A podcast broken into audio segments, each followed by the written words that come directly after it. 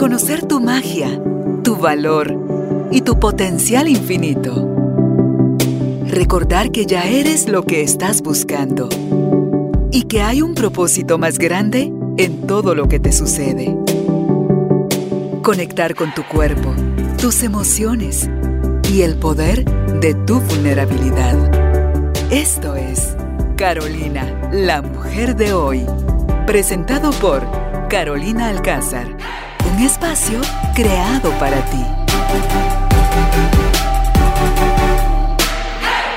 Tribu de Almas Conscientes, bienvenidos al estudio de Carolina, la mujer de hoy. Hoy, antes de empezar a grabar, me estoy disfrutando tanto de la conversación con nuestra invitada, Anita Aldana que viene a hablar con nosotros sobre la libroterapia, cómo podemos nosotros transformar nuestra vida leyendo. Y si tú no has tenido la oportunidad de ver nuestros podcasts anteriores con Anita o no la sigues aún en 30 libros en sus redes sociales, te cuento quién es ella. Ella es coach personal y ejecutiva. Es también biblioterapeuta en literatura y salud mental es autora de My Reading Journal, el primer y único diario de lectura de habla hispana enfocado en la biblioterapia y el crecimiento personal. Es fundadora de la comunidad lectora online 30 libros y co-creadora del primer Reading Retreat en Latinoamérica. Así que ya con esta referencia de ella, te invito a que abramos nuestra mente y corazón ante todo si a ti no te gusta la lectura. ¿Qué es el regalo que hay dentro de cada uno de los libros? O un libro puede ser que te ayude a transformar tu vida, pero está ese libro, dicen que nosotros no compramos libros, los libros nos compran a nosotros. Así que si estás listo, estás lista y quieres aprender más del tema, bienvenido, bienvenida.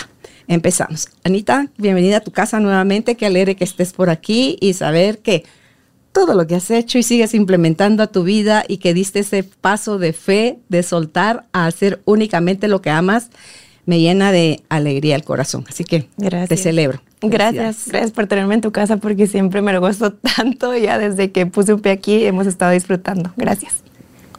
No me habías hablado nunca de lo último que leí de tu, todo lo que haces, el primer Reading Retreat en Latinoamérica.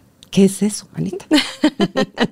y ahora ya lo puedo contar porque ya sucedió. Okay. Fue el primero que organizamos en julio en Petén en colaboración con una de mis lectoras, que siempre digo que las lectoras me inspiran y creamos cosas increíbles.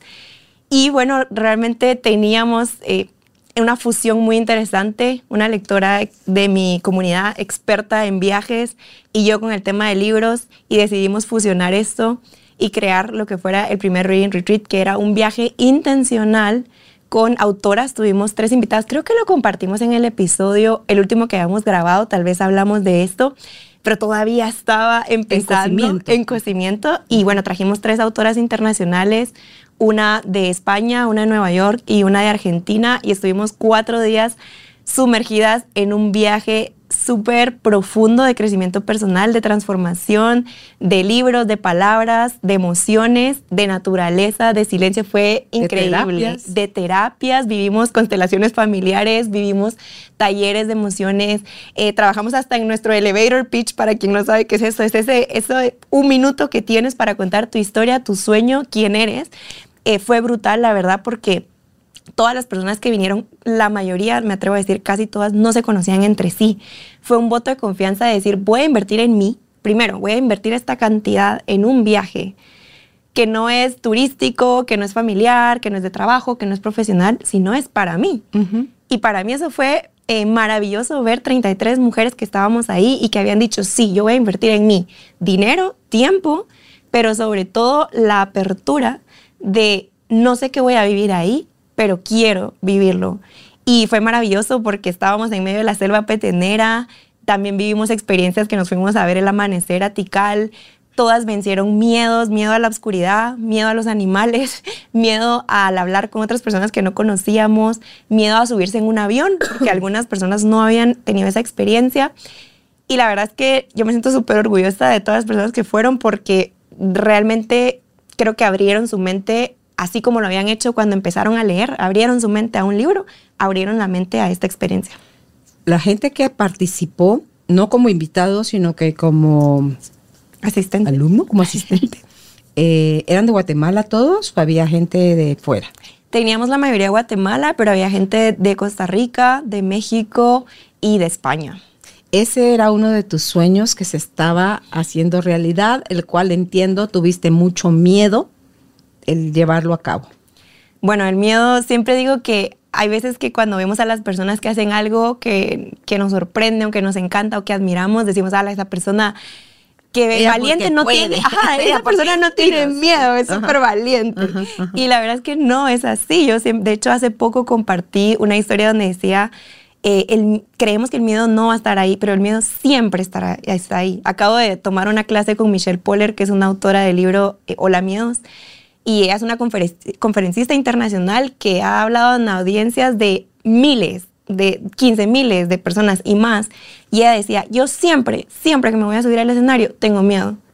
Lo que pasa es que conecto con qué es lo que me motiva a hacer aquí, qué hay detrás del miedo, qué hay del otro lado. Yo siempre digo, ¿qué hay del otro lado del miedo? Y entonces empiezo a preguntarme, bueno, ¿qué pasaría si esto sale perfecto? Porque siempre es como, te dicen la típica pregunta y esto dice esta autora, ¿qué es lo peor que te puede pasar? Es lo que todo el mundo te dice, pensa, ¿qué es lo peor que puede pasar? Pero esta autora decía, y si piensas, ¿qué es lo mejor que puede pasar? Entonces yo decía, bueno, ¿qué es lo mejor que puede pasar? Lo mejor es que seamos las primeras en hacer un reading retreat. Y de hecho hubo incluso casas editoriales grandes que empezaron a interesarse en qué estaban haciendo en Guatemala dos personas que nadie conocía, que nadie había escuchado, qué estaban haciendo que, que, que se llamaba reading retreat empezamos a tener personas que se acercaron a nosotras. Entonces, imaginar, conectar con esa ilusión más que con el miedo te ayuda como a hacerte amigo de tu miedo, decir, ok, está bien, pero tú me vas a llevar a un lugar bonito, un lugar que me ilusiona, un lugar que me conecta con, con mis sueños más profundos, con mis valores. Y creo que ahí es donde empezás como a hacer las paces con el miedo. Obviamente también un montón de libros que, que había leído y que me ayudan a, me ayudaron en ese momento a recordar lo que había atrás del miedo. Sabía tenía el miedo de nadie se va a apuntar. ya sabes, el típico síndrome de impostor que te hace dudar. Nadie se va a apuntar, nadie invierte en este tipo de viajes, nadie tiene el dinero y toda esa Las narrativa. Creencias de uno, Puras creencias que yo tenía porque cuando miraba la realidad, que es una pregunta que, que aprendí muchísimo como coach cuando me estuve formando, era, ¿qué hechos confirman que esto es una realidad? Quién sí lo ha logrado. Y yo miraba, por ejemplo, otra autora, Charo Vargas, que acababa de hacer un retiro a Bali y se había llevado a no sé cuántas mujeres a Bali, que habían pagado no sé cuánto y que habían vivido cosas maravillosas. Y yo la escuchaba en un podcast y yo decía, a ver, la evidencia dice que sí es posible. Porque si ella puede, yo también puedo. Y entonces empezás a usar incluso la envidia como algo positivo, que lo acabo de leer en otro libro que se llama El lado positivo de las emociones negativas, algo así y eh, habla de cómo puedes darle esa vuelta a la envidia, incluso de si esta persona logró desde esa envidia de wow, qué, qué cool, cómo me puedo inspirar yo para también hacer algo, eh, algo así, o en mi contexto, cómo puedo hacer algo como lo que hizo esta persona. Entonces ya me extendí un montón en la pregunta. No, no importa. No, porque es que te oigo toda tu historia y cómo vas atando todos tus cabos y pienso, estas editoriales que ahorita se acercaron, ahí estaban, esperando. Es, como que todo estuviera como flotando. Se junta o llega a ti en el momento, tú pasaste el umbral, o sea, abriste la puerta de que es para que eso sucediera, pensando tú, o diciéndole tu miedo, miedo, venite porque vamos a ir a hacer esto. Ay, Dios, tú sabes la intención de mi corazón y a la mano, tomada de tu mano, pues va. Entonces, y ahorita tú dirás, cuando veas otro donde ya sean 60, donde sean 100, donde sean 200, donde, perdón, pero tengo cupo limitado, eh, donde ella no nada más es aquí en Petén, que Guatemala es precioso, otro lo podrías hacer en el lago, es por las mismas energías que tiene nuestro país y, el, o sea, somos puerta también para otro montón de cosas que, estén, que pueden pasar buenas en el mundo. Entonces, em, es nada más permitirte tú a ti que eso suceda. Y entonces sucedió ese sueño que la niña tenía, que Anita tenía, era real y era a la vez imposible, pero iba a salir, el resultado iba a ir acorde a lo que tú te alinearas al, a lo posible. O sea, a lo que sí podía suceder para ti eso. Totalmente. Fue, fue abrirte eh, de hecho, una de las autoras que viajó a este retiro decía, hay que decir sí a la vida, a lo que te ponga, porque cuando empezamos a trabajar constelaciones familiares y el tema de qué vivieron nuestros papás, y bueno, a veces lo que, lo que vivieron tus papás no te gusta, lo que se vivió en tu casa, en tu historia, pero es decirle sí a lo que me tocó vivir y es ese voto de confianza de decirle a la vida, bueno, te digo que sí a lo que me pongas, me abro a la experiencia porque esta experiencia nunca pensé que me iba a llevar, de hecho, a que una de las autoras, que era Visila Bococo, que es una mujer nacida en España, pero de familia africana, me dijera un día, Anita, ¿quieres hacer un viaje de libroterapia en África, en, medio de la sábana africana? Y es la próxima parada, la hacemos en octubre. Este ya es un viaje organizado por ella. Ya no es un reading retreat, sino otro concepto enfocado en libroterapia, enfocado 100% en lo que yo estaba haciendo y fue como, ¿en serio? Es, fue un momento cuando me lo dijo, me acuerdo que estaba en un aeropuerto, de hecho, escuché su nota de voz cuando me lo propuso y yo pensaba, esto estoy soñando o es de verdad o dónde está la es el mundo infinito de posibilidades que abriste. Es el mundo infinito, totalmente. Cuando tú te abres a algo con el miedo aún ahí en la puerta, caminando contigo, sin certeza, porque también creemos que hay que abrir la puerta cuando ya sepamos cómo va a ser todo. No. Yo hablo hoy y no sé qué va a pasar mañana, no, no sé cómo va a ser la, cómo pinta todo el horizonte. Y esa pregunta de cómo te ves a 10 años, a mí me parecía tan intimidante y tan compleja porque decía, pero es que no sé, porque yo hace 5 años era una persona súper diferente. Hace 8 años era otra persona, hace 10 era otra, lo hablábamos contigo antes de empezar, como tú vas evolucionando y el querer tener la certeza, y, también hablaba hoy, de hecho, en, en un post que ponía en redes, yo sueldo, quiero renunciar al control porque no sé qué va a pasar mañana. No quiero tener el control o querer tener la certeza antes de dar un voto de confianza, antes de atreverme a una decisión. Claro, no te vas a ir tal vez a lo loco o así si eh, la decisión tal vez más importante ahorita que yo acabo de tomar, voy a dejar mi trabajo. Bueno, no me voy a ir a lo, a lo loco si tengo 15 mil deudas o si mi familia toda entera depende de mí y yo me voy a ir a lo loco a ver cómo emprendo. Pues no, ¿verdad? Sí hay cierta preparación, pero el resultado no lo tengo con certeza cuál va a ser. Es ahí es donde abrirte a la vida, a fluir, a decir, bueno, confío porque mi intuición me lo dice, porque he aprendido a escucharme, creo que alguna vez también lo hablé contigo, de cómo creas esa conciencia somática, de cómo, conciencia corporal, cómo me está hablando mi cuerpo, qué me está queriendo decir, qué me está queriendo hacer ver, hacia dónde me está llamando, hacia qué personas, hacia qué libros, hacia qué contextos, hacia qué tipo de podcast estoy escuchando ahora, hacia dónde me está llamando la vida. Y entonces abrirte a decir, bueno, me está llamando por ahí, voy a escucharla, voy a, voy a darme la oportunidad, voy a darle la oportunidad más a, mí, no ni a la vida, es a ti. Decir, me voy a dar la oportunidad de ver a dónde me lleva esta puerta. Y hay un libro que de hecho a mí me impactó mucho. La primera vez que yo me acerqué a un libro, que fue cuando me divorcié, y era un libro que se llamaba Feel the Fear and Do It Anyway, que ahora está en español y dice como, siente el miedo y hazlo de igual forma, creo que se llama, de Susan Jeffers. Y ella decía, siempre nos han enseñado a que cuando vamos a tomar una decisión hay solo dos caminos, como que el bueno y el malo el bueno en el que le atinaste al gordo, como dirían, le pegaste al gordo, y el malo en el que te equivocaste, fallaste, fracasaste y todo va a ir malo, así, blanco, negro, sí o no. Y ella decía, realmente todos son caminos, caminos que te llevarán uno curvo, uno en espiral, uno recto, uno en caída, uno en subida, pero todos te llevan al punto. Es como cuando tú pones Waze y te dice rutas y tenés como cinco rutas y tú escoges una y solo es como esa ruta y en esa ruta viste ciertas cosas, conociste a ciertas personas, viste ciertos eh, paisajes, así es la vida. El camino que tú decidas simplemente tiene aprendizajes, pero te llevan al, a ese punto. El problema es que como no nos enseñaron a aprender del fracaso, lo que sí le tenemos es un terror terrible cuando es el más grande de los maestros. Aprendemos más de nuestros fracasos que de nuestros éxitos, porque el éxito tiene el, como que así como que te puede hipnotizar y te puede dejar estancado y paralizado, que es el poder que tiene el miedo también mal empleado, y decir, no, ya la logré, y dormirte en tus laureles, y entonces ya valiste madres otra vez. Entonces, es, es algo que con esa frase que tú decías que, que dijo esta autora, el dile sí a la vida, o sea, no importa qué, tú dile sí.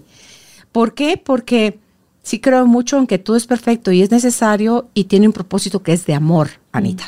Mm. Todo. Entonces vas a ver el fracaso, la falla, el error, el problema como una oportunidad que te está dando la vida, que no sabe muy bonito, pero que vas a tener grandes aprendizajes si esa es la mirada que le pones, o vas a sufrir terriblemente si también ese es el rol que quieres vivir ante lo que te está pasando. Entonces, fallar, los que han triunfado, y viene a mi mente Michael Jordan, no creo yo que él haya todos los tiros que hizo a la canasta, los haya metidos siempre, ¿no? Ha de haber fallado más probablemente ante todo al principio, de los que logró encestar y ya después era tal la confianza que él tenía en él y en sus habilidades y en lo dedicado que estaba lo que hacía, que era como pan comido para él, pero también seguía fallando. Pero él no se, ay, sí, soy un loser, también soy un, un campeón. No, él seguía entrenando y viendo cómo más podía seguir sacando lo mejor de él. Entonces yo creo que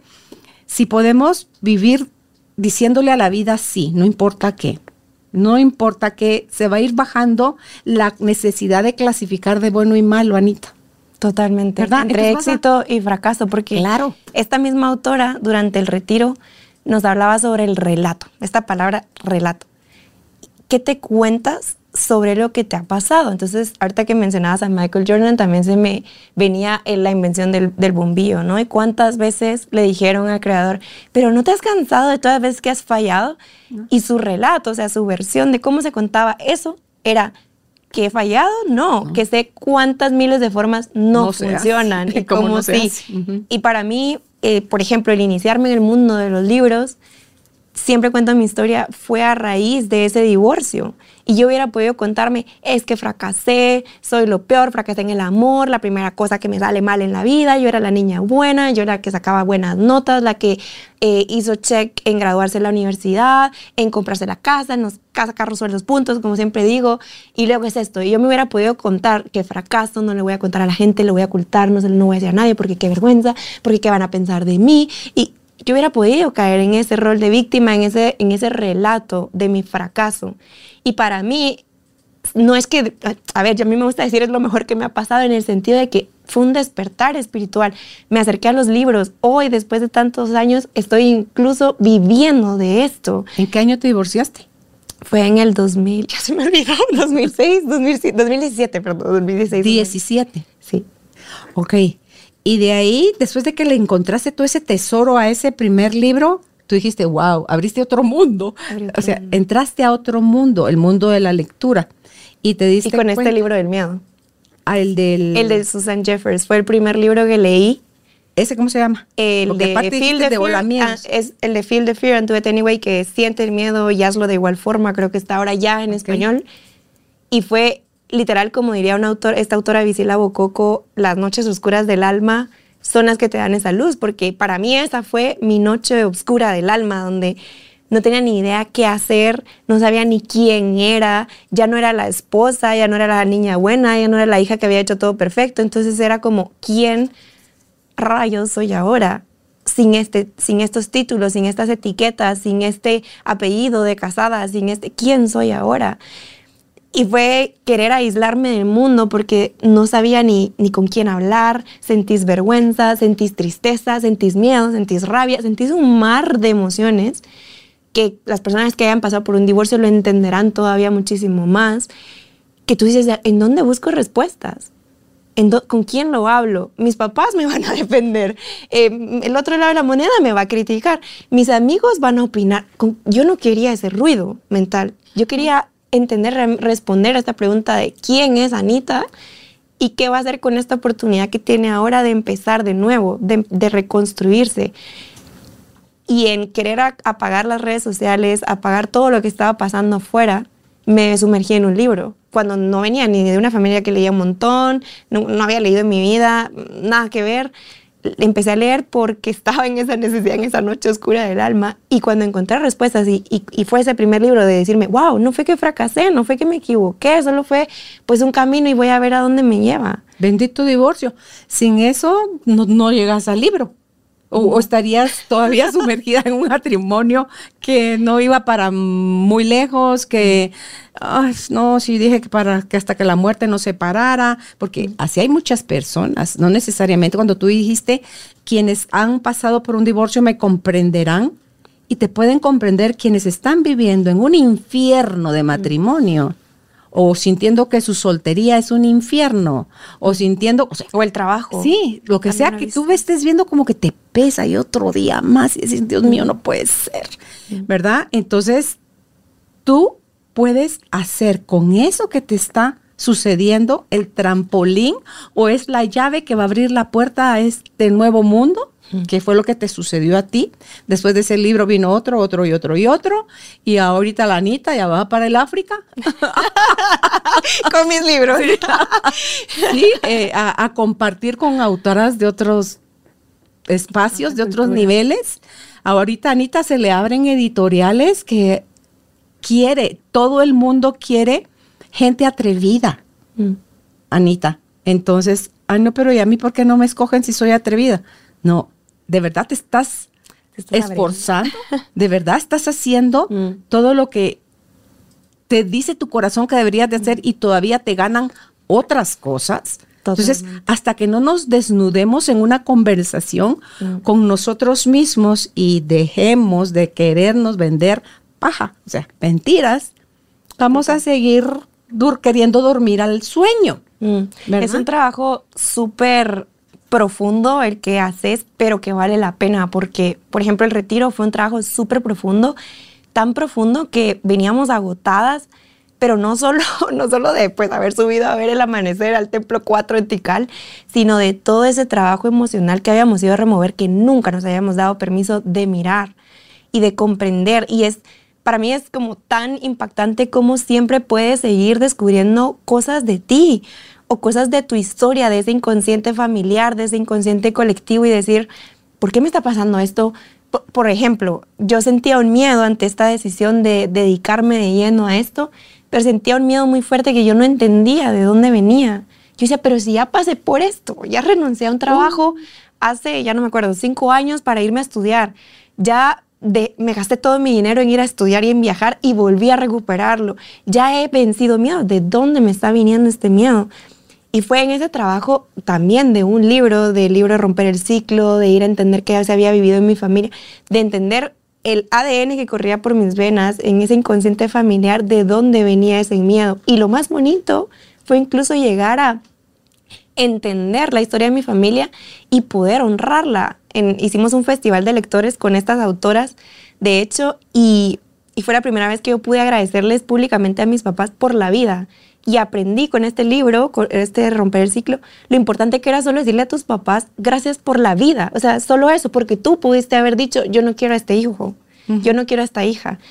Independientemente de lo que hiciste después como papá, gracias por haberme dado la vida y haber eh, tomado esa, hecho esa toma de conciencia de agradecer lo que había hecho mis papás, después ver a mi papá, el lado emprendedor que él tenía y todo lo que había hecho por mi familia me ayudó, o sea, un libro me llevó a entender la historia de mi familia, la historia de mi papá y utilizarla a mi favor para vencer este miedo. Y decir, si mi papá lo logró con muchas menos herramientas, ¿por qué yo no?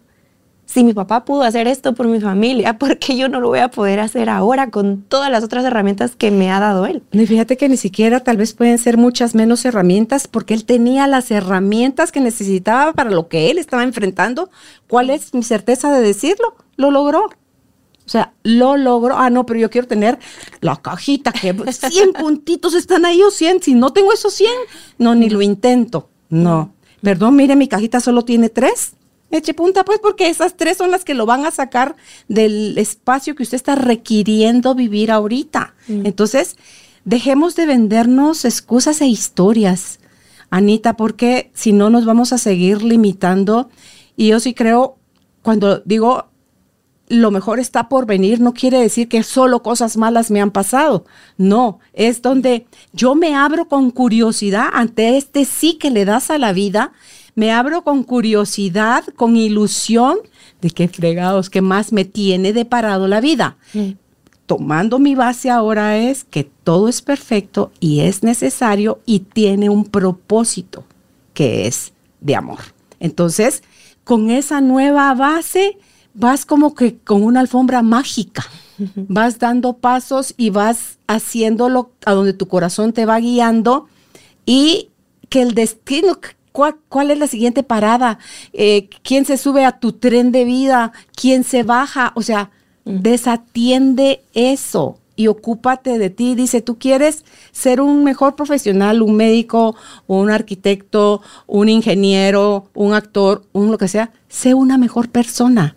Porque en la medida que tú seas una mejor persona, que la persona es la que se hace arquitecto, se hace ingeniero, se hace médico. Entonces, en esa misma medida vas a poder ejercer mejor tu profesión y vas a poder servir mejor, que al final a eso venimos todos, ¿no? A servir y a congregarnos en comunidad donde yo sí lo veo como algo que es posible y es real, Anita, porque está sucediendo también ya en otras partes del mundo y esas historias que nos estás contando ahorita son un hecho cuando te habla esta autora de, no puede ser verdad, esto lo estoy soñando. Y ahí va la Anita en octubre mm. para, para África a vivir la experiencia. Y entonces el siguiente, al, llegar el momento en que la Anita va a hacer su retreat en la luna. en Marte con Pues sí, sí. Es que sabes, transmitiendo de aquí a la luna. Me di cuenta en este proceso, este trabajo, esa charla conmigo misma que duró pues meses, de cómo queremos lo mejor, es decir, siempre queremos como, ah, las que yo quiero, eh, incluso el dinero, ¿no? Que hay mucha como, como un rechazo ahí, hasta con el dinero no nos queremos merecedoras. Queremos el dinero, pero no creemos que merecemos el dinero. Queremos el amor, la pareja del año, pero no creemos que merecemos esa pareja. Queremos la libertad de vivir en un trabajo que nos haga feliz, pero no creemos que somos merecedores de eso. Y para mí fue un trabajo de autoestima, de amor propio, a raíz también de eso que había vivido. O sea, fue un viaje de irme hasta esos años, incluso hasta mi adolescencia, que yo he compartido con mi comunidad cómo fue mi primera relación de pareja y el hecho de que primera, mi primera ilusión amorosa a los 15 años resultara en un total engaño y que sufriera de una traición. Y cómo eso hirió mi autoestima, me sigue impactando ahora y me doy cuenta que es una herida que sigue apareciendo, que tengo que seguir tratando, que a veces está curada, pero a veces como que se vuelve a abrir.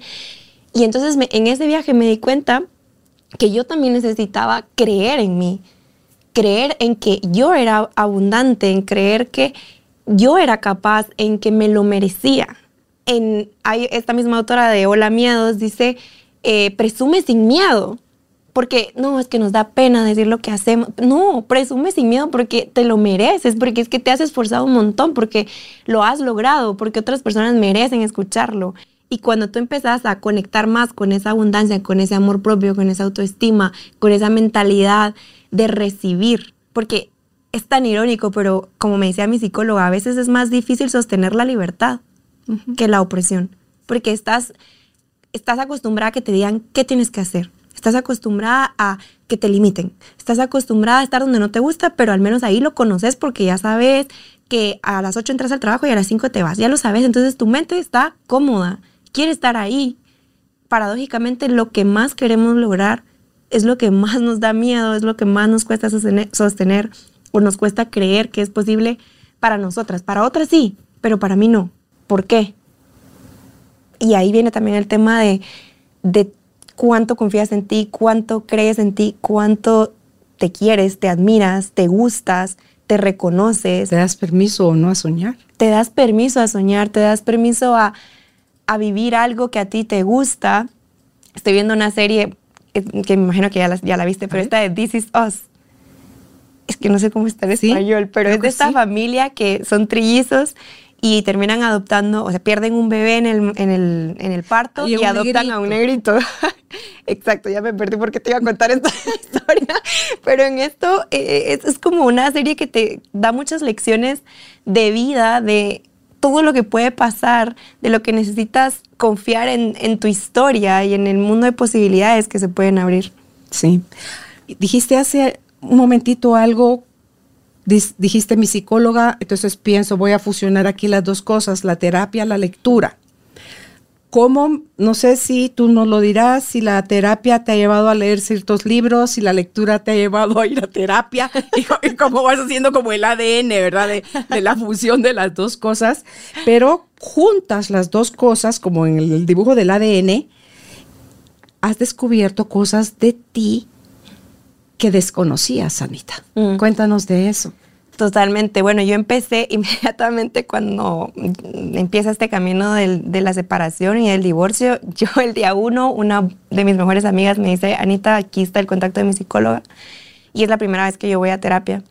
Y paso yendo semanalmente por no sé ni cuánto tiempo, la verdad no me acuerdo, fue muchísimo tiempo para trabajar todo lo que estaba pasando, esta, esa identidad nueva, esos miedos, todo lo que estaba pasando. Aprendí un, un, montón porque al final con mi psicóloga me di cuenta que me apasionaba entender qué pasaba en la mente y cuando ella me explicaba todos los conceptos eh, de cómo parcializamos la realidad, de todo lo que ella me empezaba a decir, yo decía, wow, esto me parece increíble, cómo, cómo actuamos los seres humanos. De hecho, al año yo decido renunciar a mi trabajo, el mejor trabajo que había tenido aquí en Guatemala decido agarrar todos mis ahorros y gastármelos en una maestría en España e irme sin saber qué iba a pasar.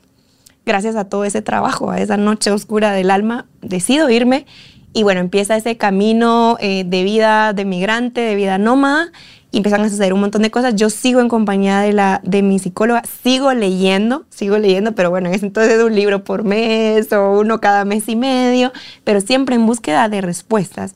Era, pues, el siguiente libro me acuerdo que leí después de este, que también me ayudó un montón, fue El sutil arte de que te importe un carajo. Y me acuerdo que había un ejercicio que decía este autor, siéntate en un lugar que esté lleno de gente y siéntate en el piso por un minuto y te vas a dar cuenta como nadie ni se, ni se da cuenta porque hablaba del libro de, o sea, no sos el centro del universo, pues. Y me acuerdo que me fui a un bar en la antigua y estaba la discoteca y todo. En el punchis punchis de la fiesta. Y yo me senté en el, piso, me senté en el piso y me quedé un minuto en el piso sosteniéndose en comodidad. ¿Con los ojos abiertos? Con los ojos medio abiertos y por rato cerraba, abría para ver si alguien me estaba viendo. Y nadie me estaba viendo. O sea, me di cuenta que casi nadie me peló. Entonces ahí relativicé todo lo que me pasaba. Dije, ay, no soy el centro del universo, lo que me pase, no pasa nada. Y bueno, esta fusión resulta que después de muchas cosas, es una historia que yo creo que da casi que para libro. Em, bueno, yo termino otra vez en, una otra crisis por otros temas, la soledad, la distancia, me había ido a Francia, había pasado la pandemia, estaba en Francia, no hablaba francés, no conocía a nadie, estaba lejos de la familia, todo lo que estaba pasando con COVID. Bueno, yo me vuelvo otra vez a como derrumbar, a sentir que otra vez estaba sintiéndome deprimida, literalmente. Y entonces le hablo a una amiga mexicana y le digo, mira, hagamos un club de lectura. Bueno, no le dije un club de lectura, le dije, mira, hagamos algo para conectar con nuestras amigas, porque ella estaba en Madrid con su gente en México, yo estaba en Francia con mi gente en Guate. Y le dije, ¿qué tal si a alguien le mandara como que a tu amiga le mandas un libro, una cajita súper chula y que ella lea el mismo libro que tú? Bueno, empezamos y nadie se apuntó, nadie. Y mi amiga me dijo, Anita, esto de los libros, nadie, o sea, nadie lee. Y ¿Empezaron ustedes dos? Empezamos nosotras dos, pero con un podcast, que era todo, eh, como dirían en España, súper cutre, súper chafa, era horrible, era, no sabíamos editar, era horrible, pero bueno, lo hicimos, llegamos incluso, eh, entrevistamos a Tuti y bueno, estuvo increíble. Y después yo me mudé a España de regreso, me mudo a España y era otro duelo, y yo nunca me había dado cuenta lo duro que era volver a, o sea, desde afuera era como, ay, qué cool, Anita estuvo en Francia, ahora está en España, qué súper cool, qué increíble. Y para mí era como, qué terrible, otra vez tengo que empezar a, otra vez a hacer amigos de nuevo, empezar una nueva rutina, una casa. Yo me sentía en un duelo constante. O sea, te jalaba otra vez la mirada hacia, volví a fracasar. Volví, exacto, otra vez sentía como un vacío, un vacío, me sentía deprimida y me recuerdo que un día volví a retomar con la psicóloga yo seguía leyendo, empezaba otra vez con ella, esta pregunta de, seguía conviviendo la terapia con los libros.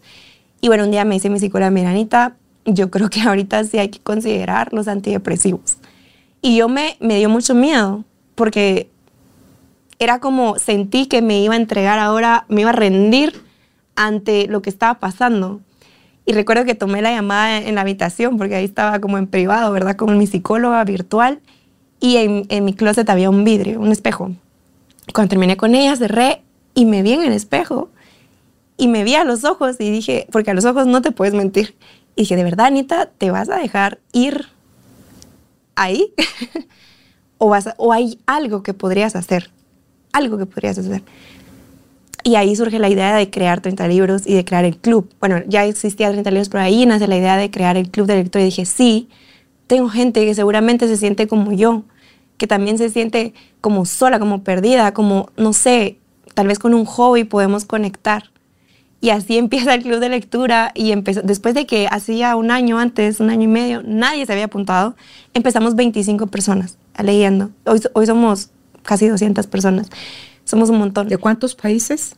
Bueno, ha habido gente de México, de Estados Unidos, de España, de Guatemala, sobre todo guatemaltecas, pero han habido un poco de todo. Y entonces, bueno, en este viaje empieza el club de lectura y tal, y todo el rollo, y yo me empiezo a abrir todavía mucho más como a esa conciencia, ¿sabes? Como a todo lo que hablaban los libros, términos nuevos, cosas nuevas, una como una explosión de conocimiento con los libros. Y decía, wow, qué increíble esto, qué increíble, no sabía esto, no sabía que esto pasa en el cuerpo, no sabía que esto pasa en la mente, no sabía que esto pasa con las emociones. Y empieza así. Y bueno, un día estoy en Guatemala, me despierto, es que esto suena como mentira de cuento, pero yo me despierto y, se me viene la palabra libroterapia. Pero, pero era tan clara, yo sueño un montón, siempre me acuerdo de mis sueños, y esta palabra no podía dejar de pensarla. Y la googleé y me salió un libro y se llamaba Libroterapia, de Jordi Nadal. Bueno, lo compré en Sofos, todavía tengo el recibo ahí porque es que me quedó marcado, lo guardé, vi el libro, lo leí, pero no, me, no encontré que me dijera nada. Y se quedó ahí, pero me gustó mucho el concepto y empecé a apropiarme de ese concepto a través de lo que hacíamos en el club de lectura. Empezó ese trabajo de, de mezclar la terapia con los libros y con el club de lectura y empieza todo este viaje y mira, cuando conozco a esta autora que me, que me invita ahora a África, me dice, Anita, mira, pues me encanta lo que haces. Le mostré el diario de lectura que había creado y me dijo, ¿sabes qué? Te voy a conseguir una cita con el director de mi editorial, el que lanzó mi libro, porque para que te ayude a lanzar tu diario a todos los países y que esté disponible en todos lados. Y yo, vale, genial, de acuerdo, pues muchas gracias, gracias de verdad. ¿Ella de dónde es? Ella es nacida en española, vive en ah. Nueva York. Y cuando me dice, bueno, te voy a contactar línea directa con el director, casi que el dueño de la editorial. Y yo, ¿y cómo se llama? Y me dice, Jordi Nadal. Y yo... El de libroterapia. Y yo, ¿de verdad? Y yo me quedo un rato como... Le pedí procesando, procesando, ¿no? Y era la misma persona que había sido el autor del libro que había llegado. Uy, bueno, me terminé echando en un viaje increíble, terminé llegando a formarme como biblioterapeuta, en, conocí lo que era la biblioterapia, que es el término original que nació desde la Segunda Guerra Mundial, sino es que antes con todos los filósofos griegos.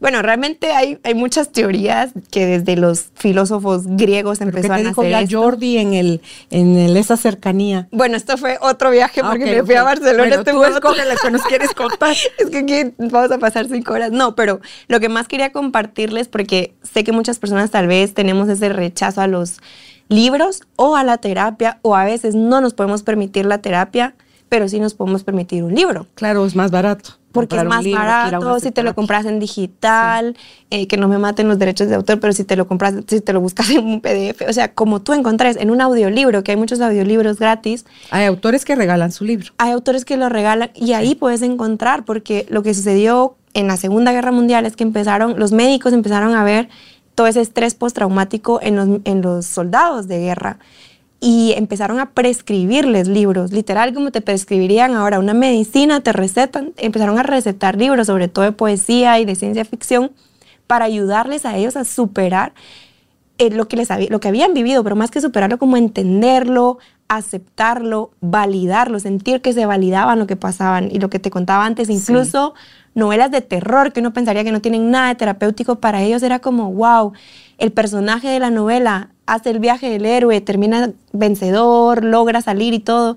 Era como sentir, el, sentir de esto es posible, voy a sobrellevar esto, voy a pasarlo, voy a pasar la hoja, lo voy a lograr. Y era esperanzador. Y empezaron con ese concepto de biblioterapia que de hecho Marian Rojas Estapé en un libro lo habla un poco de cómo psiquiatras todavía están utilizando esto de la biblioterapia, recetando a sus pacientes que lean algunos libros y desde ahí se hace esa apertura emocional de decir, eh, ¿Cómo se siente ese personaje? Imagínate tú en una terapia cuando tú no puedes ni hablar de lo que te pasó, que estuviste en la guerra, que viste cosas tremendamente horripilantes que nadie va a entender. Pero si tú empiezas a usarlo desde un personaje, a ver cómo, se, cómo te estás proyectando tú en ese, en ese personaje, en qué emociones sientes tú, era totalmente efectivo. Y se empezó a desarrollar toda una, todo un estudio en el poder curativo que tenían los libros en sanar traumas. Y entonces yo nos podemos poner a pensar, yo pienso, si eso es en un trauma tan heavy, tan fuerte como alguien que estuvo en la guerra, ¿por, qué no me puede ayudar? La misma pregunta de por qué a mí no, por qué yo no, por qué a lo que a mí me está pasando no me va a ayudar. Claro que me puede ayudar. Y entonces aquí viene ese concepto de querer encontrar un libro que te ayude en lo que sea que tú estés pasando. No hace falta que sea tan gigante como irte a la guerra, sino lo que sea que tú estás pasando es igualmente válido. Y hay personajes que pasan eso, hay libros de la, desde no ficción, de autoayuda, de crecimiento, que también tienen cosas para aportarte. ¿Y no te ha pasado que estás leyendo un libro, te cae el 20 de, o sea, de cómo eso tiene que ver contigo? Pausas, regresas, es que no das crédito de, Dios mío, o sea, está hablando de mí, se te revela, a mí me pasó en el amar lo que es de, ¿cómo se llama? Byron Katie, de mis procesos que yo ya había trabajado profundo sobre el abuso, porque ya está repleta de historias y eso me encanta, porque a través de la historia de alguien, ¡pum!, te cae a ti el, mm. el 20. Lloré, lloré, lloré, porque a través de esa lectura puede integrar todavía algo más profundo, porque ya no hay resistencia, Anita. Y ahí es donde todo puede suceder a la hora de sanar. Entonces tú dices, wow. Y me pasó también otra cosa fuerte con uno de los libros de Jodorowsky. Es que, es que se queda uno hasta mudo de decir, Dios santo, es que eso, es, eso que está diciendo ahí es tan cierto. Cuando leo de Eckhart Tolle sobre el cuerpo del dolor, y me hace tantísimo sentido como todo mi ser drama, niña drama, adolescente drama, adulta drama, o sea, todo mi drama, como yo lo perpetuaba porque mi mismo cuerpo, mis mismas células que estaban sobresaturadas de mi drama, de ese storyteller que yo era de mí misma, de lo que me había pasado, porque yo no sabía que prefería tener la razón que ser libre. Entonces, cuando empiezo a comprender todo eso, como lo elemental, Anita, y cuando empiezo y leo sobre las leyes universales, las leyes del universo y cómo tienen eh, la ley de la correspondencia, lo que me está pasando es algo que yo necesité a nivel de alma vivir porque mi alma sabía que eso era perfecto, necesario y tenía un propósito que era de amor. Y yo dije sí, cuando se programó que eso yo lo iba a vivir. Y tú dices, madre, entonces puedes empezar a ver como que te dejan ver un, una foto de todo tu, todo tu cuadro. Entonces, te, quedas en shock de, sorprendida, de agradecida, de sí, sí, sí, eso es. Sí, sí, yo dije sí, que es lo que me acaba de pasar este año cuando estudié lo de la maestría de, un curso de milagros sobre la psicoterapia. E, el, el decirle sí a Sí, mi alma dijo que sí, sí, yo dije que sí, sí, yo quise que eso sucediera. Tú dices, suena muy loco a nivel mental. Al racional, al lado. Suena así como, no, ni que estuviera yo pendeja. Pues, no, pero sí, es que como nosotros le damos crédito a todo lo que está en la mente y a todo esto que tocamos como cuerpo, yo dije, sí, y tenía un propósito que era de amor. A mí me llevó a ser buscadora. Y a mí me mantiene en un estado de curiosidad de querer seguir aprendiendo eternamente. Anita, porque ahora el aprendizaje no es para decir todo lo que sé, sino que es todo lo que no sé.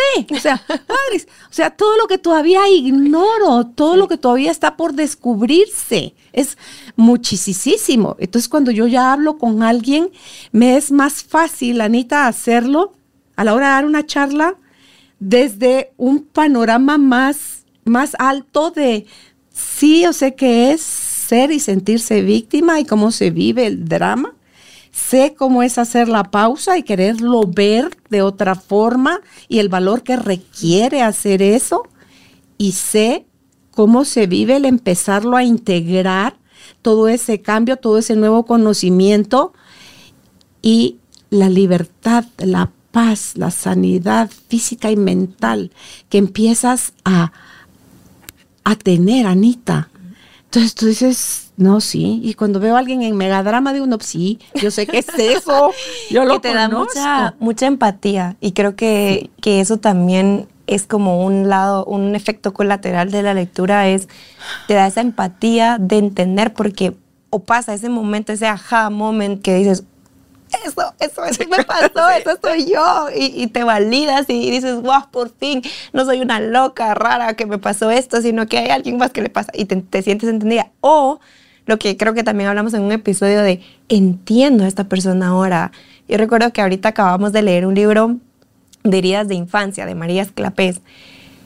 Y luego me sucedió una situación con una persona, un conflicto que me tocó generar. Y yo decía, esta persona no es un esta conflicto que te tocó generar. Que me tocó generar, que me tocó generar, que me tocó... Eh, Eras el instrumento. O sea, era y yo decía, esta persona no es esta persona. Y fue la primera vez que yo tuve esa capacidad a otro nivel de poder decir, esta persona me está hablando desde esta herida, sin que yo tenga que saber qué le pasó, qué vivió, no hace falta. Solo sé que esta persona no es esta persona en este momento. Esta persona me está hablando desde su herida, me está hablando desde esa niña herida que le, que le debe haber pasado algo, que necesita esto. Y mi forma de gestionar ese conflicto fue totalmente distinta después de ese libro porque podía ver a la persona como persona y como alma, ¿sabes? Suena como muy profundo, pero de verdad, como a ti te pasa en esas conferencias de poder ver a otra persona y decir, esta persona está hablando, porque yo he estado ahí y a veces, algo que también tú me has dicho mucho, no, a veces no hace falta vivirlo en, la carne, propia. sino aprender de lo de los demás, ¿no? Es que eso es sabiduría, dicen. Sabiduría es una, una, una conciencia más elevada y poder decir, te entiendo, entiendo desde qué lugar me estás hablando, me, tengo compasión por ti, no lástima, tengo compasión por lo que tú has vivido, por lo que sea que te esté pasando, y entonces voy a regularme yo y te voy a hablar desde otro lugar, porque cuando dos sistemas, dos personas están hablando desde sus heridas, o sea, arde Troya. Arde Troya, se rompe todo, se explota todo y nadie crece. No es expansivo, ni creciste tú ni la otra persona. Creas muros en lugar de tender puentes. Totalmente. Pero cuando tú tienes una persona con una herida, que tú la entiendes, y entonces tú en vez de chocarte con la misma herida, vas y das la vuelta y en vez de ir por esa puerta tratando de derribarte, vas por una ventana y le hablas por otro lado, es más, es más factible. Y mejor aún, si todavía estas dos personas entienden, y eso lo compartía con mi club de lectura, que muchas me decían, sí, a mí me tachan de rara, porque en, en mi hora de almuerzo me pongo a leer. A mí me tachan de rara porque compro libros de desarrollo personal. Y decía, a mí me encanta la gente rara. A mí el, la definición de raro, si tú la ves en el diccionario, es algo poco común es algo especial porque no hay tantos como mm. eso. Aunque te lo tiran como para lastimarte. Pero te lo tiran como negativo. Y yo digo, ¿qué pasa si tú te lo empezás a contar como qué rara, qué especial soy y me encanta rodearme de gente rara, porque ¿qué pasa cuando tú estás con otro raro que lee igual que tú, que también lee? Hablan el mismo idioma. Otro raro que sabe que es curso de milagros, que es todo esto, y entonces pueden venir y tener una comunión en la comunicación hablarse alma a alma y, tener una comunicación, la comunicación asertiva que todo el mundo dice, la comunicación abierta, es cuando tú hablas desde tu alma, cuando tú empatizas a la otra persona, en, hablas desde un autoconocimiento de que tú sabes, mira, ahorita, ahorita no puedo hablar, pero que ahorita me siento enfadada, tengo derecho a estar enfadada, me voy a dejar sentir enfadada y te hablo luego. Y la otra persona que también tenga un lado de conciencia y diga, dale, hablamos luego. Esos son dos sistemas raros pero que han, que han tenido una toma de conciencia raros porque ya no hay tantas personas así. Pero es que buscamos tanto el ser calificados como normal y lo encierro entre comillas porque digo yo, de verdad, ¿qué es normal? ¿Somos normales a la incoherencia, a la incongruencia? ¿Le llamamos normal, Anita? Porque requiere enfoque, compromiso, entrega a que vayas buscando cada vez más ser congruente, ser mm. íntegro, ser coherente. Si no eres eso, eres normal.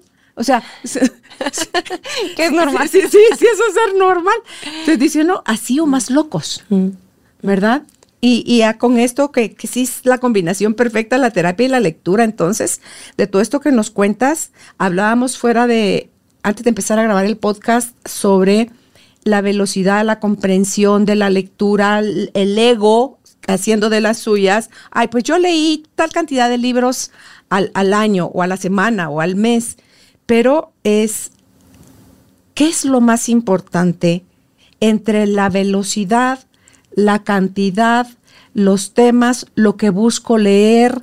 Es, o sea, ¿cómo encontrar cuál es el nicho por menos para quien no tiene el hábito, Anita, de por dónde empezar a generar este, este hábito.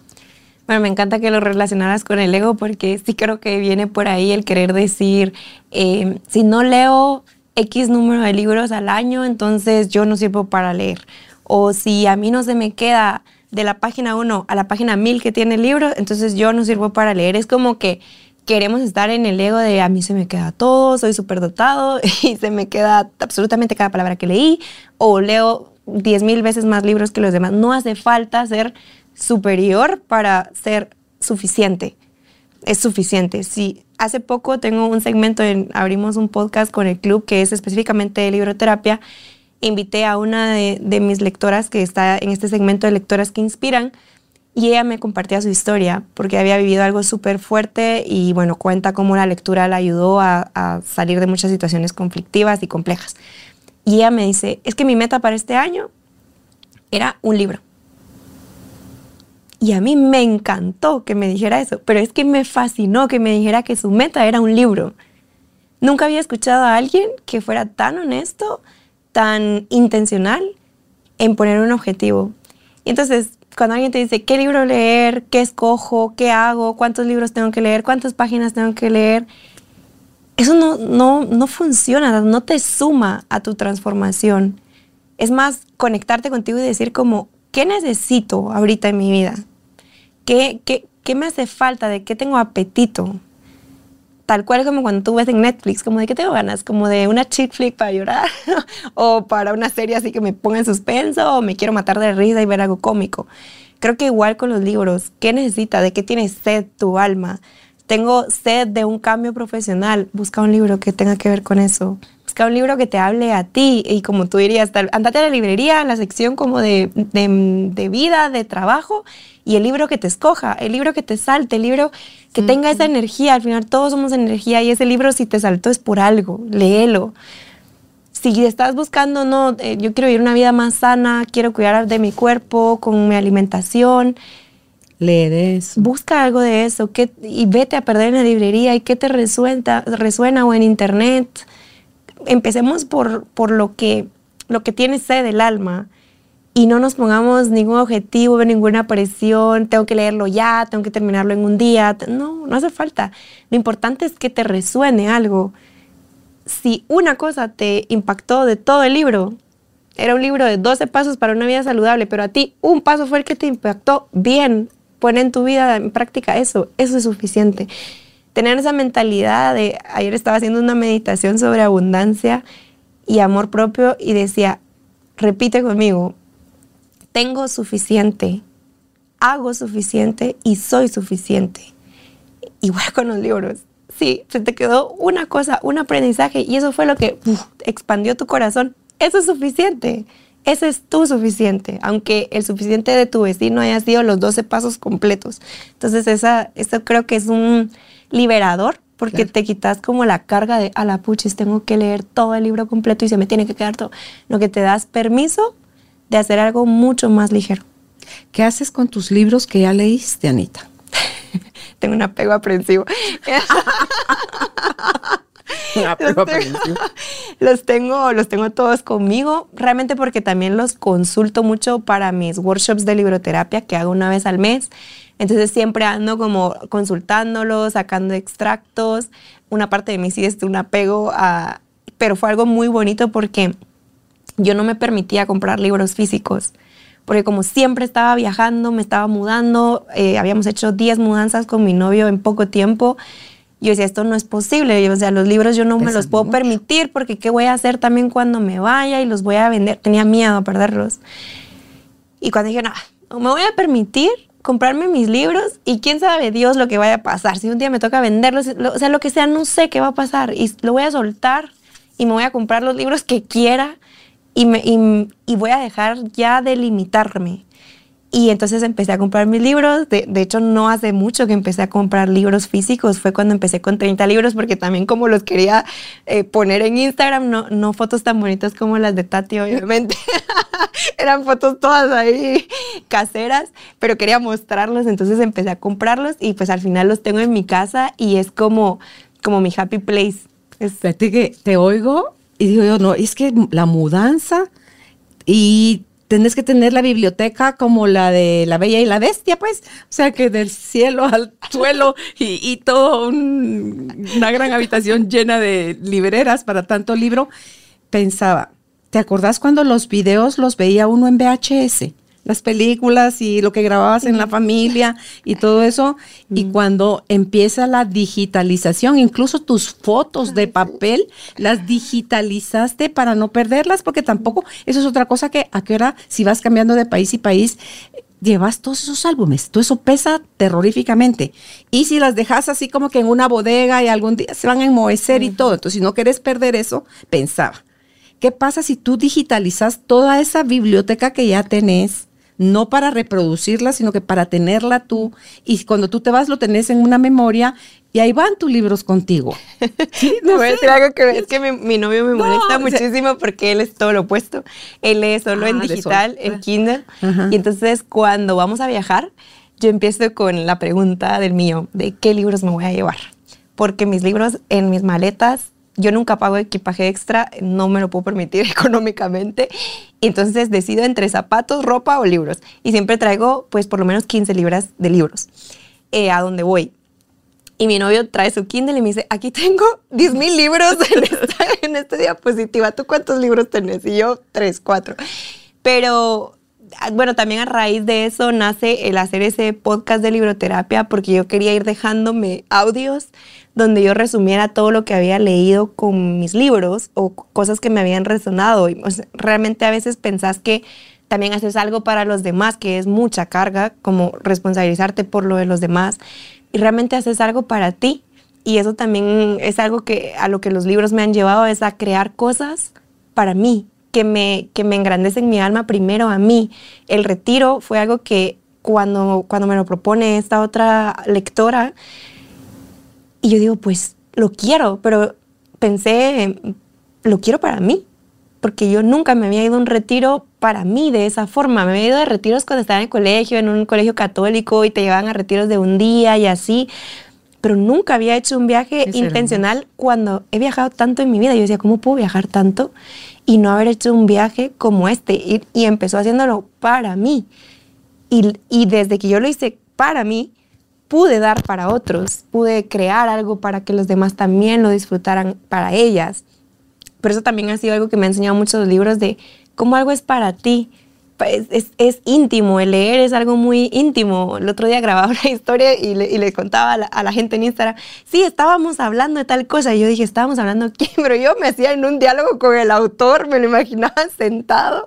Y cuando me escuché diciendo, estábamos hablando, yo me pregunté desde afuera, ¿con quién? ¿Tú con quién? Pero es un diálogo que empezás a hacer con el autor que también estas crisis de soledad, a, alguien que se haya sentido como yo me sentí en ese momento, regresando a España, empezando otra vez a construir amistades, a crear un círculo, toda esa sensación como de vacío, con un libro, como diría Visila Bococo, esta autora que me invitó a África, nunca estás solo. Su, su, frase, con un libro nunca estás solo. Y ella hablaba de cómo los niños habían sido sus niñeras porque sus papás iban a trabajar y ella se quedaba sola en casa. Y sus niñeras eran los, los libros, se quedaba leyendo. No había conocido a África, de donde venían sus abuelos, sus papás, sino que los conoció a través de los libros. Hasta los 35 años puso un pie en África y, y, cuando puso el pie en África, ya sabía de África porque lo había visto por los libros. ¿Es morena? Sí. ¿Es de color? Ok.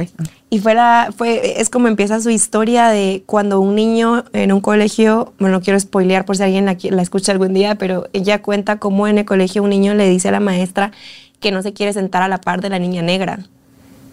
Y ella, se, y ella se, se da cuenta o, cae en este concepto de que era una niña negra, porque no habían tantos negros en España en ese momento. ¿Qué edad tiene ahorita? Ahorita tendrá 45, 50 años.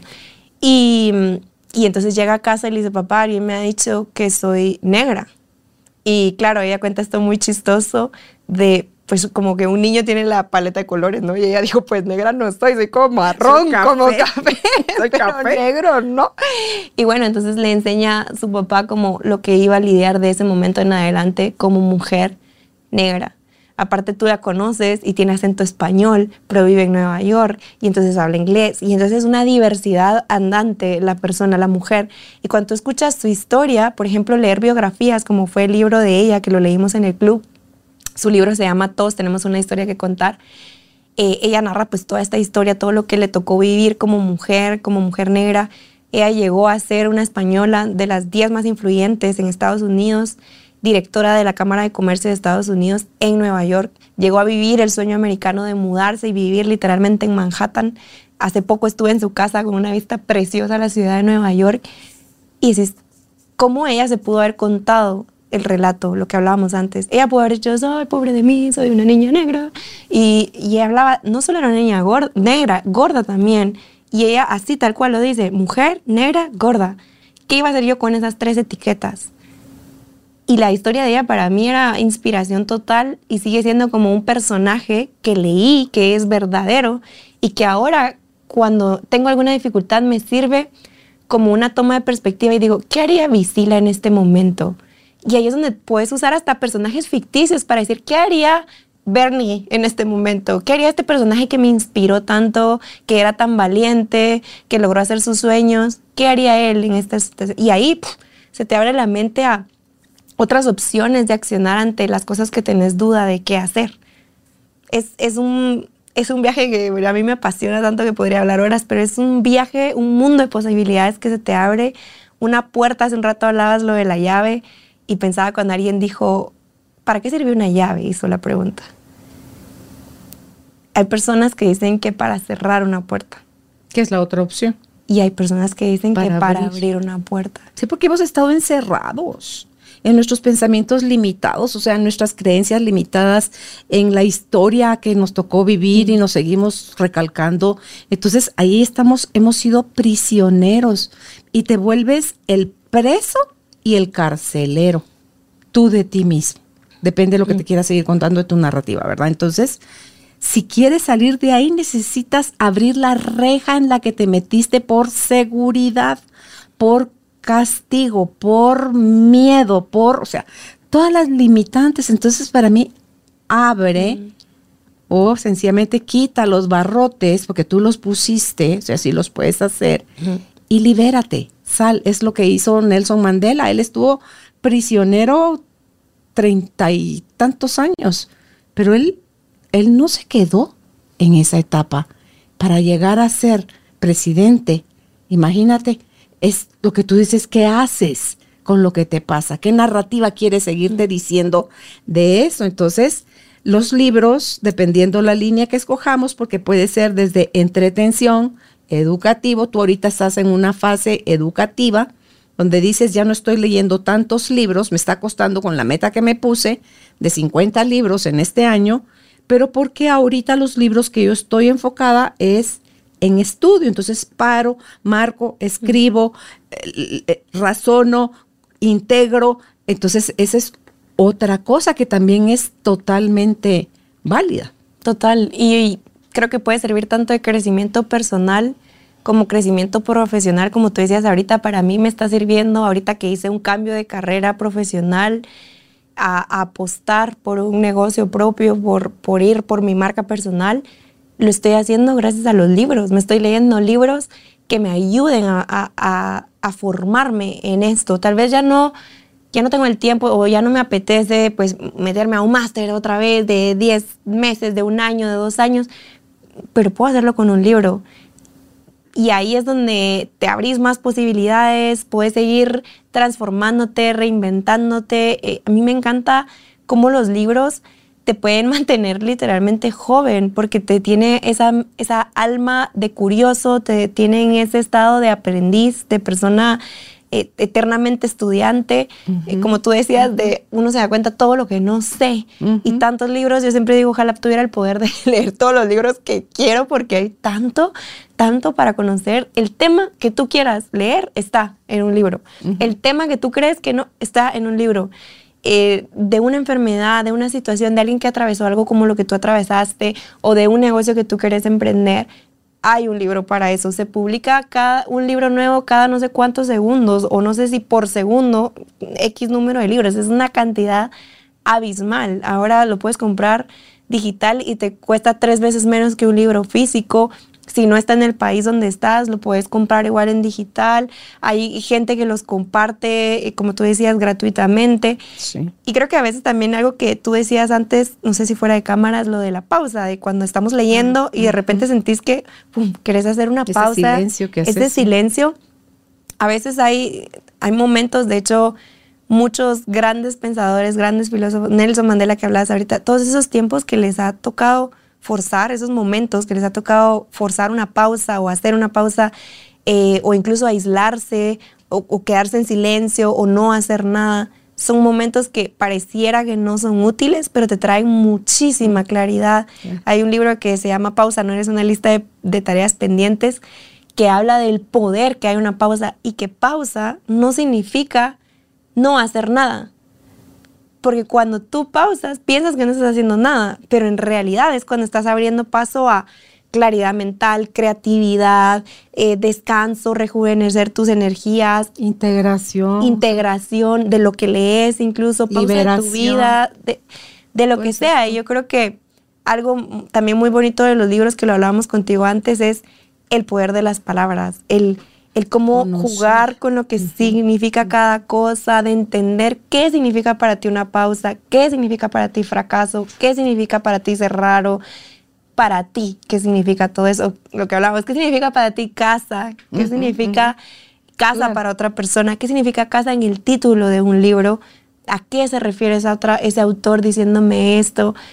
Tenemos algo que, que las otras especies no tienen, que es el idioma, las palabras, las letras, y es es tan bonito jugar con eso y, descubrirte atrás. Y es tan rico y tan limitante cuando no conoces el concepto real del por qué fue creada esa palabra, porque puedes abrirte no solo a, yo no sé qué estás interpretando tú de una palabra, ahorita nos pueden poner varias palabras aquí y cada una está teniendo sus propias interpretaciones de esa misma palabra, que te mueve, la entendiste, conoces el significado, te hace sentir ofendida, te hace sentir tonta, te hace sentir contenta, o sea, todo lo que te mueve y a la vez tan limitante, Anita, ante todo si no lo quieres ver como un conjunto, te, estás súper limitando a ti, pero tú eres el universo también, entonces tú eres una representación de todo el universo.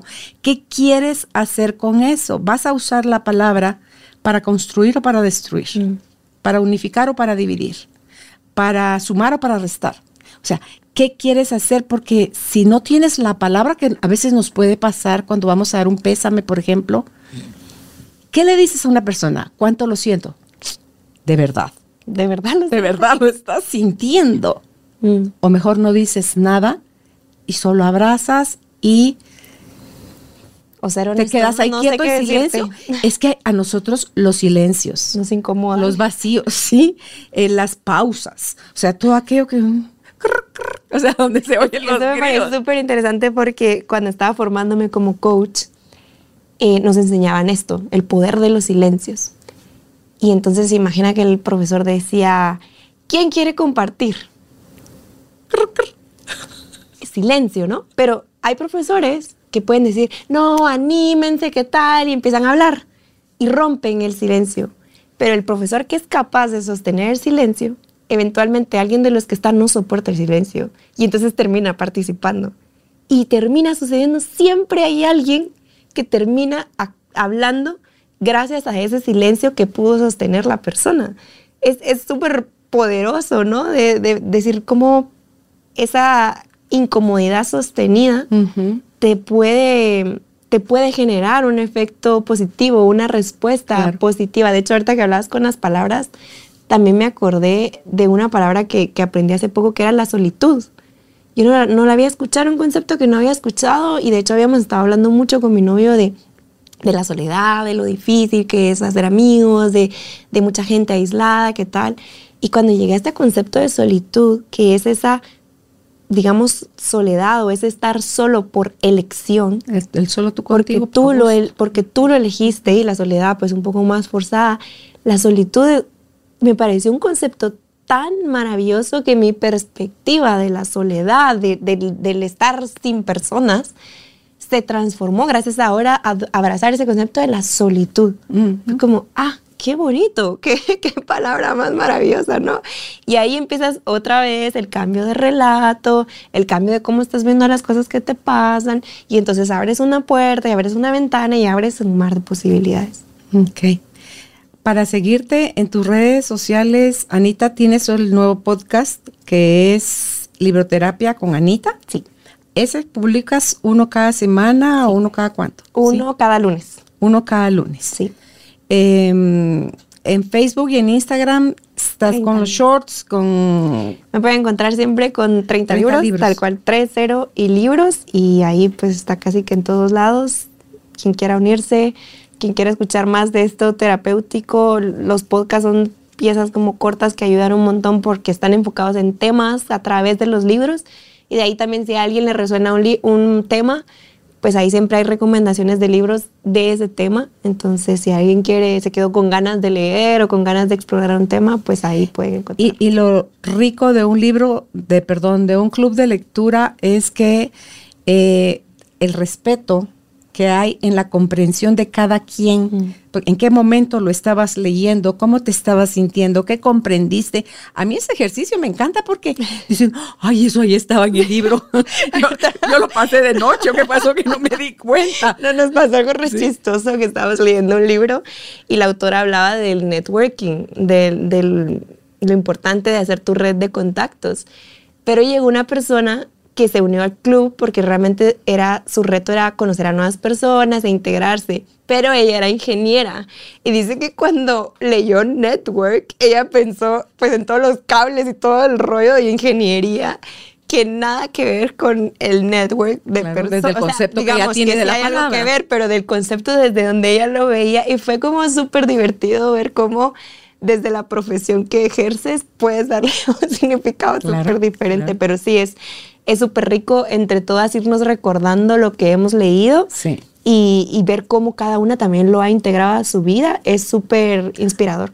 Claro, porque ah, que hay gente que no va a hablar de sus cosas nunca, Anita, porque les da mucho dolor, mucha pena, mucha vergüenza, mucha culpa, mucho lo que sea, que prefieren morir con eso en silencio porque se ignora cuánto daño se hace uno a sí mismo tras sepultar ese tipo de cosas y cómo un comentario tuyo de ti, de tu experiencia, puede ayudar a alguien más a salir de ese agujero donde está escondido y decir, sí se puede, sí se puede, tienes que querer, mm, mm. tienes que buscar ayuda, porque no podemos hacerlo todos, tenemos un montón de puntos ciegos.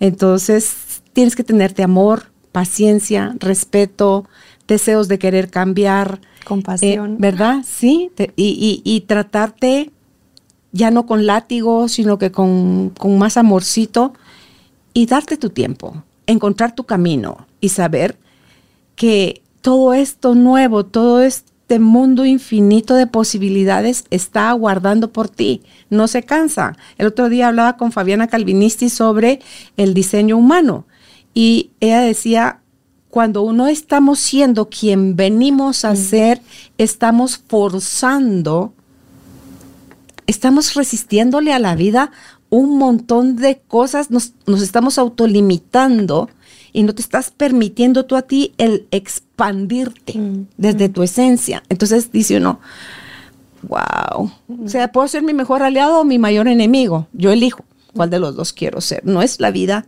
la vida no la trae contra nosotros. Somos nosotros que desde nuestro miedo, nuestra ignorancia, nuestro desvalidar la inocencia con la que nacimos, desde hacer a un lado la curiosidad, mm. nos, nos privamos. Mm, nos ponemos de cuánta, ¿verdad? cuánta cosa nosotros. Entonces, em, leer, como decía este que te contaba que oía hoy en la mañana esta entrevista que le hacían a este actor mexicano, que es actor de cine, teatro y televisión, y explicaba él cómo cada una de esas representaciones es totalmente diferente. Wow. Él cómo invitó a sus hijos, porque así fue como su papá se lo enseñó a él, cómo lo hizo aficionado a la lectura a su papá. Le leía extractos de Julio Verne. O le fue a contar el final de uno de los libros de Julio Verne. Entonces, en él quedó tanta curiosidad de, pero ¿cómo llegó a, eso? Y él se leyó todos los libros de Julio Verne. Eh, que si de la Ilíada y la Odisea, un pedacito, o cuando les dice a sus hijos, y vivieron por siempre felices. ¿Y quiénes vivieron por siempre felices, papá? aquí está, mira, quieres enterarte, aquí está el libro. Entonces, mm. hay formas, dice, la mejor manera de invitar a un niño a leer, que ojalá como el ahorro lo aprendiéramos desde chiquitos, es leyéndoles cuentos y dejándoles también cuentos abiertos, donde se vale que tengan cada quien ponerle el final que quiera, ¿verdad? Entonces, eso me encantó a mí, eso lo hacía Luis, no sé si lo leí en selecciones, Reader's, Reader's Digest, esa, revista famosa, donde era una maestra la que se lo hacía a sus alumnos. Entonces, leían el cuento hasta cierta parte y, luego y después se sentaban en círculo y cada niño tenía derecho y sus minutos para irle poniendo el final que a él le movió debió haber sido el final de ese libro. Entonces te despiertan creatividad. Todo. Entonces tú dices, no todo tiene que ser como alguien dijo. Según quién es mi pregunta. Tengo yo que hacer las cosas así. Entonces, acostúmbrate a que te llamen raro, a que te llamen loco, a que te llamen... Y a cuestionar. Sí, sí, sí. Sí. Cuestionar lo que leíste. Yo siempre digo, cuestionarlo hasta lo que estás escuchando aquí ponerlo en oh. práctica, si te sirve, cuestionar lo que dice alguien más, cuestionar sobre todo tus, tus pensamientos, porque si te crees todo lo que pensás, uy, uy, uy, es que te lleva a un lugar súper feo. Si te, crees, si te crees el relato de, no, yo no sirvo para esto, yo no podría dejar mi trabajo y empezar algo nuevo, yo no podría dejar esta relación y salir de esto, si te lo crees y no lo cuestionas como, ¿por qué? ¿Por qué yo no puedo? Eso se vuelve tu realidad. Se vuelve tu realidad, pero si te lo cuestionas desde ese otro lado, puede ser también súper empoderador y despertar esa, esa creatividad, ¿no? ¿Cómo sería el final diferente de este cuento? ¿Cómo sería el final diferente del cuento de mi vida? ¿Cómo, cómo podría ser? Y escribir, en los workshops de libroterapia hacemos mucho la escritura terapéutica y se usa mucho también con ficción de cómo sería tu viaje del héroe, cómo sería tu historia. De hecho, una vez hicimos uno que era escribir tu cuento de la niñez, el que viniera, pero en tu historia. Yo escribí la caperucita roja y descubrí todo un tema que tenía con mi abuelita a raíz de escribir, según yo en mi mente racional, estaba haciendo un ejercicio creativo. Pero como el inconsciente siempre se refleja, se ve de algo, se materializa de alguna forma, pues cuando ya lo leí, lo compartí con mis compañeras, había algo de verdad ahí que necesitaba ver. Y empecé a mirarlo y a trabajar esa parte con mi abuela de, lo que tenía para mostrarme. Entonces la escritura también, o, hace poco dijiste lo de las fotos, que decías cómo coleccionar las fotos, digitalizarlas. También está la fotoescritura. Es un ejercicio súper poderoso de tú agarrar tus fotos y escribir. ¿Qué ves? Yo agarré una foto que fue la que me cambió la vida, una foto mía de, yo creo que tenía unos siete años y estaba jugando en maestra. y estaba sentada con el pizarrón y yo me reconocí en esa foto como adulta. Y dije, eso es lo que a mí me gusta hacer. Y, eso me motivó incluso a dejar mi trabajo y decir, yo me quiero dedicar a esto, yo quiero enseñar, yo quiero compartir con el mundo, yo quiero honrar a esa niña que se sentaba a jugar, a ser profe, a ser, a ser maestra. No, no, no quiero olvidar los sueños que ella tenía porque mi mente racional de adulta la vino a callar. La vino a callar con las creencias de esto no te da dinero, esto no puede hacer, para tener dinero solo tienes que tener un trabajo aquí, un trabajo allá ese trabajo también de escribir a partir de las fotos es súper interesante y tiene que ver, también con todo eso terapéutico que hemos estado hablando hoy de los libros. También tus fotos te hablan, eh, las canciones te hablan, los podcasts, las series que te gustan, los momentos que te hicieron llorar en esa serie, algo están mostrando de ti. Sí, chafa conmigo que puedo ver películas Pretty Woman, por ejemplo, la he visto no sé cantidad de veces. Notebook, la he visto no sé cantidad de veces. A mí me gusta The Intern. ah, me encanta. Ay, me encanta, película. Me encanta. Y lloro cada vez que la veo. Diciendo, Dios mío, no puede ser. Pero mira, ese ejemplo es tan poderoso para mí para mostrarle a la gente cómo el cerebro no sabe distinguir entre qué es cierto y, qué es falso, porque esas novelas, esas novelas, esas películas, uno sabe que es mentira o las de miedo, uno sabe que es mentira. ¿Y entonces por qué lloras? ¿Por qué te pega tanto cuando ves una película? Porque tu cerebro cree que es cierto. Sí, no, y, y ¿cómo sabes? Deja tú que sabes que es mentira, ya la has visto N veces. y, sabes cayendo. claro, sabes qué va a pasar, que no se muere, que sí se muere, que lo que sea, sabes. Esa de Anne Hathaway y Robert De Niro me encanta, porque también cómo se reinventa la gente, o sea, cómo puedes, cuando tú dices, no basta, yo no quiero esto para mi vida, ese sentimiento de soledad que tiene él a sus 70 dos años y aplica a hacer el interno, o sea, hacer este nuevo que está haciendo esto. Entonces dice uno, ¿y cómo él aportó a la vida de, ella. Otras, de ella y de, de ella. Yo me acuerdo que una vez estaba Es que todo al final nos enseña, Anita. Estaba visitando a mis suegros y resulta que atrás de la casa donde ellos viven estaba grabando Anne Hathaway una serie. Y entonces nos fuimos a parar para querer verla, ¿no? Y sacarnos la foto con Anne Hathaway y conocerla y todo el rollo. Y fuimos y Anne Hathaway estaba grabando y sale muy enojada y, y, no, ignora, como habíamos varias personas como esperando, era como para un autógrafo, una foto y así. Y, y ella sigue largo y las pasamos esperando todo el día. Y al final llega, y bueno, al final del día ya llega con los que seguíamos esperando y dice, perdón, que hoy fue un día súper complicado, hoy es de esos días, pero bueno, ya tenía otra cara. Y entonces para mí fue como, wow, es, es es una persona.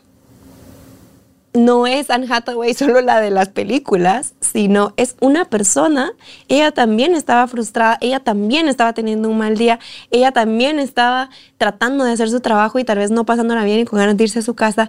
Y fue como tan eh, humanizador, no sé si existe la palabra, pero como humanizar, como aterrizar a las personas que también idealizan. Recordarte que era humana. Y darte permiso de, ah, bueno, que yo también puedo dejarme sentir. Sí, Anne Hathaway se puede sentir frustrada un día de trabajo, yo también. Sí, sí. Diría mi marido, tú sos de lectura fácil, Carolina. A ti tú no te ves. ya sabes si estás contenta, si estás enojada, si tenés. Mejor me quedo callado, dice. Entonces, pues qué bueno, qué bueno porque. Es un libro andando. Claro, se reconoce. Sí.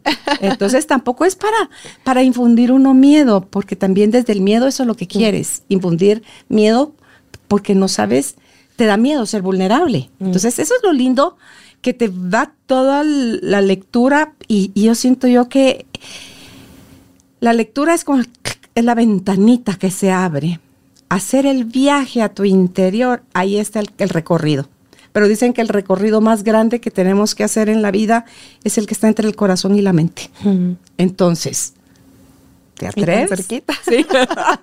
Pero ¿te atreves? O sea, bajar de la mente a sentir un poco más, ya no solo a pensar, mm. a sentir un poco más, a botar barreras que construiste con la mente y mostrar que el amor, que es lo que viene de tu corazón, es lo que te sensibiliza, es lo que te hace sentirte en conexión con los demás, es lo donde te validas a ser vulnerable, desde donde también te puedes tú poner límites a ti primero y a los demás, es como desde ahí te proteges, como, o sea, es una cosa suma la otra y la otra suma la una. Por eso es que me gustó esa imagen que me mostraron del, dibujo del, ADN, porque es cabal, es así. Entonces va, va en baile y en cruce, y baile y cruce. Me tira que son dos líneas paralelas. Esos funcionan en el tren, en la vía del tren, pero en lo demás. es, son tan paralelas. Sí, sí, total. baila con tu vida. A mí algo que me quedó del retiro y de hecho entre el retiro y un libro que, le, que leí en ese momento, surgió una nueva área de 30 libros que fue más como desde mi lado coach y terapeuta, biblioterapeuta. Y nació el concepto de Moai, que de hecho, bueno, cuando salga el episodio, lo estén viendo, ya va a estar en vivo. Eh, porque hay un proverbio africano que dice, si quieres llegar eh, rápido, ve solo, y si quieres llegar lejos, ve en equipo. Yo creo que a veces esos viajes que tú decías entre la mente, el corazón, a veces también cuando lo haces en compañía de, de otras almas con ese mismo deseo, llegas más lejos. Y ahí nació el concepto de Moai, que es un concepto que ahora... Em, bueno, cuando esto salga ya va a estar a punto de empezar, pero es un concepto de ir entre equipo, en equipo, en unidad, avanzar juntas, eh, aquí porque vamos con mujeres, pero avanzar juntas en ese viaje interior, ese viaje de transformación que a veces nosotros solos nos da mucho miedo. Es como adentrarte en la oscuridad. Cuando vas tomado la mano de alguien más, te da menos miedo. Va compartido. Va compartido, medio miedo, un miedo. Y si vamos 12, es como un doceavo de miedo. Y, y, y logras como trascender o al menos dar ese primer paso, que como diría otra frase, eh, todo eh, inicio de un gran viaje empieza con el primer paso. Y ese primer paso a veces cuando lo haces en colectivo y con otra comunidad que vibra igual que tú, otro, esas dos almas que se reconocen que hablábamos antes, cuando estás rodeadas de almas que se reconocen porque tienen ganas, intención de un mismo objetivo, aunque sea un camino diferente, pero un mismo objetivo, es expansivo. Eso pasó en el retiro, fue expansivo porque era una energía colectiva tan fuerte que no se podía ignorar. Era una energía tan fuerte que no, no te permitía mirar a otro lado. Y eh, de ahí nació también el concepto de Moai, que es un concepto japonés, de que vive en estas comunidades para acompañarse en Okinawa, que es de las regiones azules del mundo donde la gente es más longeva. Vivía, viven estos Moai, que son esos grupos de personas que se acompañan, que se comparten los aprendizajes, que se ayudan en las dificultades. Y ahí, y ahí cuando alguien aprende algo nuevo, que puede ser útil para las demás personas, lo comparte con su Moai. y es para que todos vayan creciendo como personas y como Moai, como, como centro, como, como equipo, como colectivo. Así que, Ubuntu, que también que es africano, es también el, que te recuerdan, ¿verdad? De todo lo que tú eres capaz, donde el logro de uno lo comparten entre todos. O sea, eso es lo que estamos, es parte de los logros que se tienen cuando haces el recorrido, ese pequeño recorrido entre la cabeza y la mente, ¿verdad? Donde que en comunidad es donde podemos crecer más porque nos estamos espejeando unos a otros todo el tiempo, nos necesitamos unos a otros eh, no es que estemos incompletos, pero nuestras riquezas pueden ser ese bastón que en un momento alguien necesitó o lo, el valor o esa cualidad o esa virtud que tiene alguien más puede ser también lo que a ti te, te recuerda que tú también lo tienes y no te estás dando permiso. Lo que decías, nos da más miedo eh, la libertad, nos da más miedo la grandeza, nos da más miedo el poder de, de expresarte, de ser tú misma, que al final ese es el poder más grande que tiene cada ser humano, es ser el sí mismo para poderse entregar después a los demás como, como un regalo, ¿verdad? Así que gracias Anita por, por haber compartido con nosotros este espacio y como comentamos hace un ratito, pueden empezarla a seguir si aún no lo hacen en su podcast Libroterapia con Anita y en Facebook está como 30 libros, en Instagram como arroba 30 libros, 30 con número, un 3 y un 0, 30 libros. Así que gracias, qué alegre que te vamos a estar viendo con un poco más de frecuencia aquí en Guatemala y, que, y que tu viaje al África sea lleno de experiencias maravillosas como tuviste aquí en Petén. Gracias, gracias Carolina y por siempre tenerme aquí en tu casa que me la paso súper bien. Gracias. gracias. Chao. Gracias por ser parte de esta tribu de almas conscientes. Comparte este episodio para que juntos sigamos expandiendo amor y conciencia. Recuerda visitar nuestra página www.carolinalamujerdehoy.com.gt. Encuéntranos también en redes sociales como Carolina la Mujer de Hoy.